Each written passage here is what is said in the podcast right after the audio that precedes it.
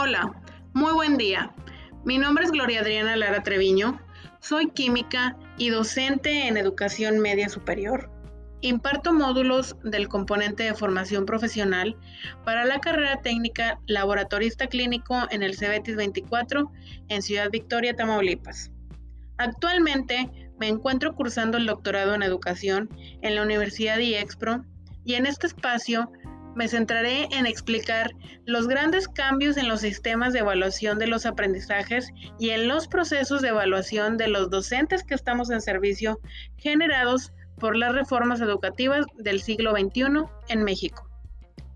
La reflexión se hizo con el sustento bibliográfico del artículo La nueva fase de políticas de la calidad educativa en Latinoamérica y el Caribe, medición y evaluación del rendimiento académico, del autor Miguel Gallegos y también de la visión de Jorge Martínez, Sergio Tobón y Aarón Romero con el documento problemáticas relacionadas con la acreditación de la calidad de la educación superior en América Latina.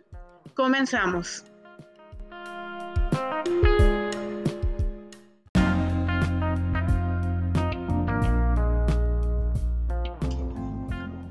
Los cambios introducidos por las reformas educativas han tenido evaluaciones parcialmente satisfactorias, mientras que en otros casos aún hay que esperar mayores resultados.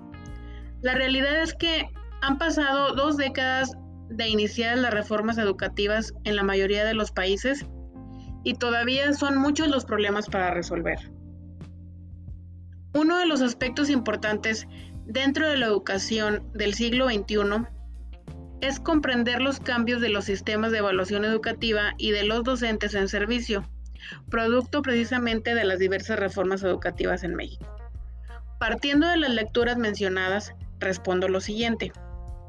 Desde la perspectiva de los cinco, de los cinco ejes rectores de la Política Nacional de Evaluación de la Educación, mi opinión es que la evaluación es una parte inevitable de nuestro sistema educativo y la educación una parte integral de la configuración del futuro de nuestro país.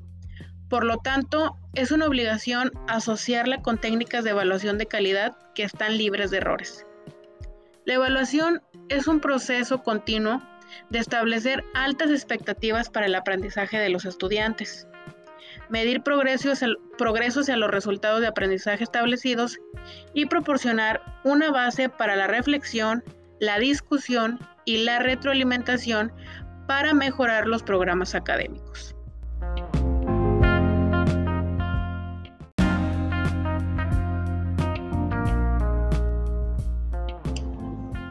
Por otra parte, los avances importantes que ha tenido el Sistema Nacional de Evaluación Educativa son, número uno, la conferencia del Sistema Nacional de Evaluación Educativa en México, que se constituye mediante criterios de representación regional y de participación de las autoridades educativas. Número dos, las reuniones regionales del Instituto, Nacional para la Evaluación de la Educación con la Autoridad Educativa Federal y con la autoridad educativa eh, local, en las cuales se intercambian puntos de vista sobre los temas relevantes de, de las agendas nacional y local de evaluación y mejora continua. Número 3. Diversas sesiones de trabajo con los órganos colegiados del INE, el Consejo Social Consultivo en Evaluación Educativa, el Consejo Técnico Especializado, el Consejo de Vinculación con las entidades federativas y el Consejo Pedagógico. Número 4 la elaboración de los programas estatales de evaluación y mejora continua, que son instrumentos de planeación para el análisis, definición y orientación de las acciones de evaluación y mejora educativa en la educación básica y media superior de las entidades federativas. Por último, también se creó el programa de mediano plazo del Sistema Nacional de Evaluación Educativa 2016-2020, del cual los programas estatales de evaluación y mejora educativa son parte medular.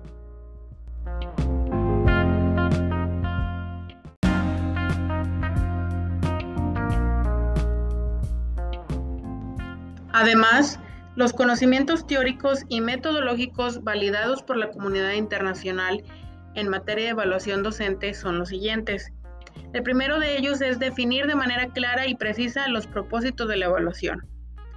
En general, se reconoce como fin último mejorar la calidad de la docencia y se puede o se suele más bien combinar con estímulos económicos. De esta manera, se pretende atender mediante un mismo programa las dos funciones críticas de la evaluación, que son control y mejoramiento.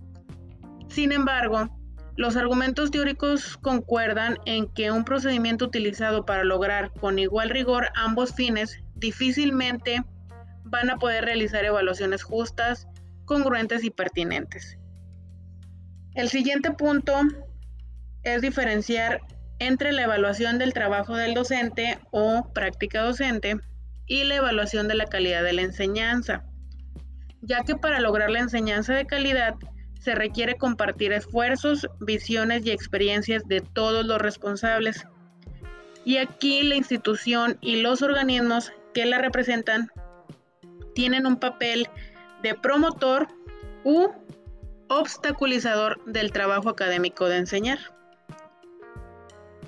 El siguiente punto es diferenciar entre la evaluación del trabajo docente y la del profesorado en general ya que las instituciones de educación imponen a los profesores diversas actividades, como preparación profesional, actividades de beneficio social relacionadas con el mejoramiento de la escuela y la comunidad, y otras dirigidas al fortalecimiento del aprendizaje de los alumnos.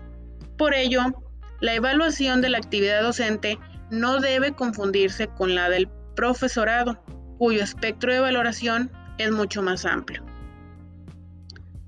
El siguiente punto es contar con un modelo explícito de la buena práctica docente.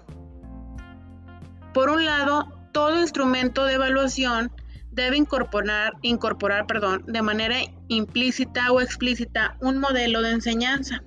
Y por otro, el modelo permite socializar las dimensiones e indicadores de la actividad docente que se consideran deseables y de esta manera orientar la actividad. Otro punto es incorporar diferentes fuentes de información. La complejidad de la enseñanza hace indispensable utilizar fuentes diversas de información que posibiliten una evaluación más comprensiva y discriminante de las prácticas docentes. Y por último, considerar aspectos básicos de confiabilidad, validez y ética.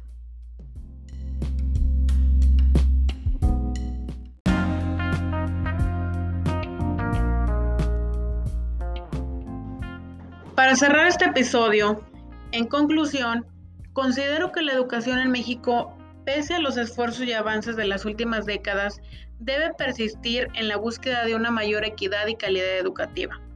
Ambos aspectos concentran las mayores dificultades y representan el mayor reto del sistema educativo. Las principales iniciativas deben concentrarse en ampliar las oportunidades educativas para un mayor número de jóvenes, principalmente en las regiones y grupos sociales más desfavorecidos, así como en mejorar de forma significativa su oferta educativa. También la búsqueda y exigencia de la calidad demandan que se pongan en marcha los modelos de evaluación con la intención no solo de valorar resultados, sino de encontrar puntos fuertes y débiles para confeccionar planes de mejora. Asimismo, la evaluación aporta datos objetivos y valoraciones que deben ayudar a la toma de decisiones de cambios y mejoras de lo evaluado.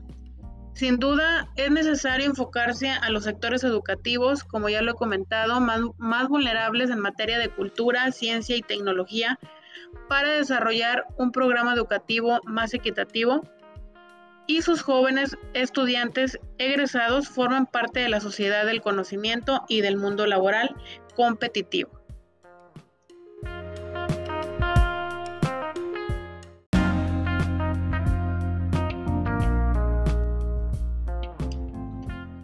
Hasta aquí el tema de hoy. Gracias por escucharme. Se despide de ustedes Adriana Lara. Hasta la próxima.